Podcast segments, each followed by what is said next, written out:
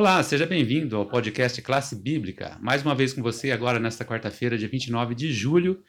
Hoje com o Luciano aqui com a gente, ajudando a entender um pouco mais aí da palavra de Deus. Luciano, a gente tem observado que nesse assunto do Espírito Santo, parece que hoje acrescentou alguma coisa a mais aí, né? A gente vem numa crescente. O que, que acrescentou hoje aí? Olá, você que está nos acompanhando, seja bem-vindo mais uma vez ao nosso estudo da classe bíblica. Fico muito feliz com a sua presença. Aí, aí chegamos à quarta-feira, mais uma vez, a metade da semana. Estamos falando aí sobre o Espírito Santo, sobre o poder de atuação e alguns relatos da Bíblia Sagrada. E nós vamos se deter, uma coisa que eu percebi, que nós vamos nos deter ao livro do Atos, Atos dos Apóstolos, né? Inclusive tem até um trecho aqui na parte da lição que ele, o autor, ele identifica esse livro como Atos do Espírito Santo. Olha só que maravilhoso, né? Porque realmente, se a gente for pegar do ponto de vista da atuação, a gente sabe que o Espírito Santo ele teve um grande poder aí para ajudar os apóstolos a difundirem o evangelho. E aí, com o decorrer do estudo, nós vamos perceber esse ponto principal, que a principal missão era a difusão da palavra de Deus, né, do reino de Deus do evangelho. Então, o ato, o livro de Atos dos Apóstolos, ele é praticamente baseado em tudo isso. E como nós vemos grandes exemplos de, de glória, né, de muitas coisas que foram acontecendo ali a respeito da desse momento, momento em que os apóstolos precisavam apresentar o evangelho para as pessoas que não conheciam. E nós vamos nos aprofundar um pouco a respeito desse assunto hoje na quarta-feira. É, existem vários exemplos, né? como por exemplo, se a gente pega aqui o, o, nosso estudo bíblico, ele vai iniciar dizendo: a palavra de Deus estava no centro do testemunho da igreja do Novo Testamento. Olha só, naquele momento Cristo já não existia mais como ser humano, né? já tinha morrido, já tinha ressuscitado. E agora a grande missão precisava continuar, que era a missão da transmissão do evangelho. E aí nós temos vários e vários exemplos. E aí eu começo citando o exemplo do sermão de Pedro quando Pedro apresenta a, a, a sua perspectiva sobre a, a segunda vinda de Cristo, né? sobre o momento em que ele apresenta o Messias, Jesus Cristo, como o verdadeiro Messias, aquele que viria para salvar a terra, né? o verdadeiro Cordeiro de Deus que viria para tirar o pecado do mundo.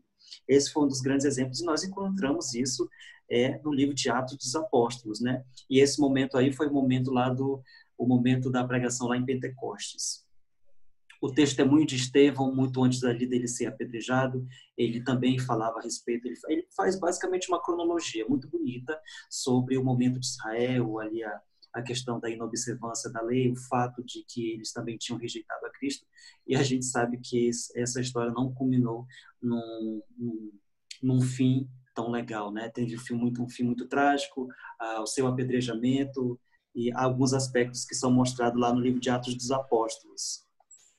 E Pedro ele sempre se referia à palavra do Antigo Testamento, como a gente sabe que a grande base do Novo Testamento também é o Velho, era justamente a volta de Cristo. Então, ah, esse era um dos grandes elos da pregação do Evangelho, né? o fato de que Cristo ele viria nessa terra mais uma vez para salvar os seus remidos. E aí, só para fechar é, esse pensamento, a gente tem aí também o exemplo de Paulo, quando Paulo faz ali a pregação do, de alguns aspectos do, da primeira vinda de Cristo, que é apresentada né, por Isaías, lá no capítulo, capítulo 53, apresenta também a segunda, e aí se você quiser, tiver dúvida, tiver um pouco mais de vontade de conhecer a respeito disso, é, fica aqui uma dica sobre a leitura do livro de Isaías, é um livro muito fantástico. E só para fechar, que realmente o que a gente consegue entender a respeito disso é que a palavra né? Os apóstolos, eles eram inspirados por um poder celestial, que esse é o poder do Espírito Santo, o poder de Deus. Essa era a grande inspiração. Olha aí, e qual que é a relação, Luciano, aí na pergunta de número 4 do nosso guia, entre o Espírito Santo, a palavra de Deus e o testemunho da igreja? Ah, essa é uma pergunta bem pertinente para uma quarta-feira, porque quando o, o, o, o autor faz esse questionamento, ele nos coloca vários exemplos aqui de citações, inclusive são citações que estão presentes no livro de Atos dos Apóstolos. A gente tem aqui exemplos a respeito da, da, da pregação, né, de como os apóstolos começaram a difundir essa pregação do Evangelho. Ah, a questão da aceitação. Muitas pessoas aceitaram e se voltaram para Cristo por intermédio do batismo. Tem o exemplo de, de Saulo, né? Que Saulo, a única coisa que ele teve de grande exemplo foi o momento de, em alguns batismos de João Batista, ele estava ali presente. E ele percebeu o como que o intermédio do Espírito Santo ele foi grandioso. E aí, né? Paulo, é, Saulo ele era natural de Alexandria, então ele teve um, ele começou então a usar esse método, o método da difusão do evangelho para também ganhar pessoas. E dentre outros e outros exemplos, né, teve um momento de grande oração em que os apóstolos estavam juntos e que a terra começou a se estremecer. Olha só que coisa né, inexplicável. Justamente porque aquele aquele local estava presente o poder do Espírito Santo. E dentre vários e vários outros exemplos que a Bíblia nos trata.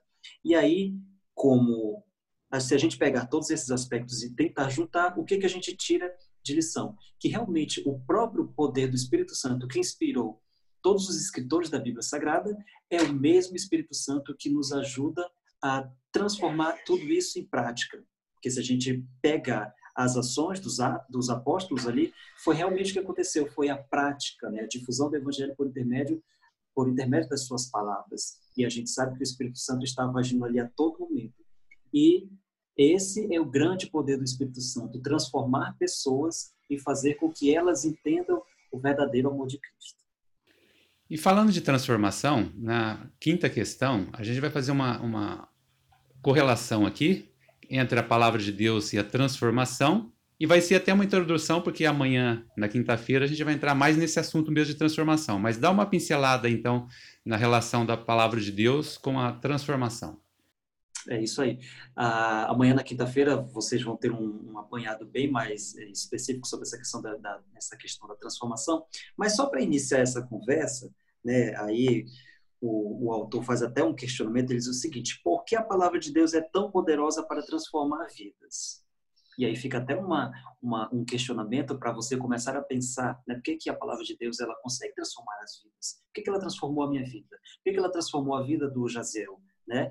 E, e aí ele próprio faz um, um, uma, uma apreciação e diz o seguinte, porque ela é o meio de atuação do Espírito Santo, aquilo que nós acabamos de ver e de estudar, e essa atuação está bem presente aqui no nosso livro de estudo, né, que é o livro de Atos dos Apóstolos. E que é né, que, a, que teve a inspiração de Paulo, que foi inspiração para Pedro, foi inspiração para Saulo, inspiração para vários, vários outros pregadores do Evangelho. O autor faz uma, uma citação que eu acho bem interessante, eu vou dividir com vocês. O seguinte, olha. A energia criadora que trouxe os mundos à existência está na palavra de Deus. Essa palavra comunica poder e gera vida. Cada ordenança, uma promessa. Quando é aceita voluntariamente e recebida no coração, traz consigo a vida do ser infinito. Olha só que maravilha, né? É a gente conseguir tirar como exemplo a questão da, da interação do Espírito Santo conosco, justamente porque nós somos templos, templos de Deus, e isso nos ajuda nessa grande caminhada. A gente sabe que sempre, ter, sempre nós teremos é, batalhas, sempre teremos que enfrentar algumas adversidades, mas se nós estamos selados com Deus, tudo se torna muito mais fácil, porque ele sim, ele conhece os nossos projetos, ele conhece os nossos anseios e ele vai conseguir fazer com que nós sejamos exitosos nessa grande caminhada e que você também seja exitoso nessa caminhada junto conosco. É o que eu também te desejo, tá? Você que está nos ouvindo aí, que seja transformado aí pelo Espírito Santo. E agora vamos aqui à, à dica de hoje do Luciano. Luciano, o que, que você tem para gente aí? O livro que eu trouxe é um livro pequeno, tá? Ah, como Jesus tratava as pessoas. Esse livro aqui ele foi escrito por Maurice Vender, né? Ele já é falecido. E uma das coisas que me chamou muita atenção nesse livro é o fato de que ele traz uma narrativa muito próxima ali da é, de, é, da biografia de Jesus Cristo. Porque se a gente pega o Novo Testamento, todos aqueles livros que falam a respeito de Jesus Cristo, a gente vai entender um pouco de como ele se relacionava com as pessoas. E aí o, o, o título do livro vai falar basicamente isso. E logicamente a gente sabe que Cristo não se relacionou com apenas com pessoas de boa é o mais interessante. E aí vai apresentar alguns aspectos da Bíblia Sagrada sobre é, alguns desses personagens, né, a expulsão de demônios, é, Maria Madalena, os próprios os próprios soldados que chicotearam a Cristo, cuspiu na sua cara e que Cristo naquele momento estava orando por eles. Então, a gente tem ali desde um aspecto de pessoas de boa índole até pessoas de má índole e como que Cristo tratava essas pessoas. E aí o autor também faz um aspecto geral sobre como que Cristo ele trataria as pessoas se ele estivesse nos nossos dias. Né? A gente sabe que não é muito diferente, mas aí fica para você responder, tirar essa dúvida depois que você fizer a leitura. É um livro que é publicado pela Casa Publicadora Brasileira, eu não sei, ele já está numa edição bem avançada, nessa né? daqui não é a primeira edição, e fica aí a minha dica, espero que você tenha uma excelente experiência que realmente seja né, de bom uso aí. E você aproveite né, dica do Luciano aí, que realmente é muito boa. Com isso, concluímos aí nosso estudo de hoje. Espírito Santo, a palavra e o testemunho. Espero você amanhã para a gente dar continuidade nos nossos estudos. Até lá.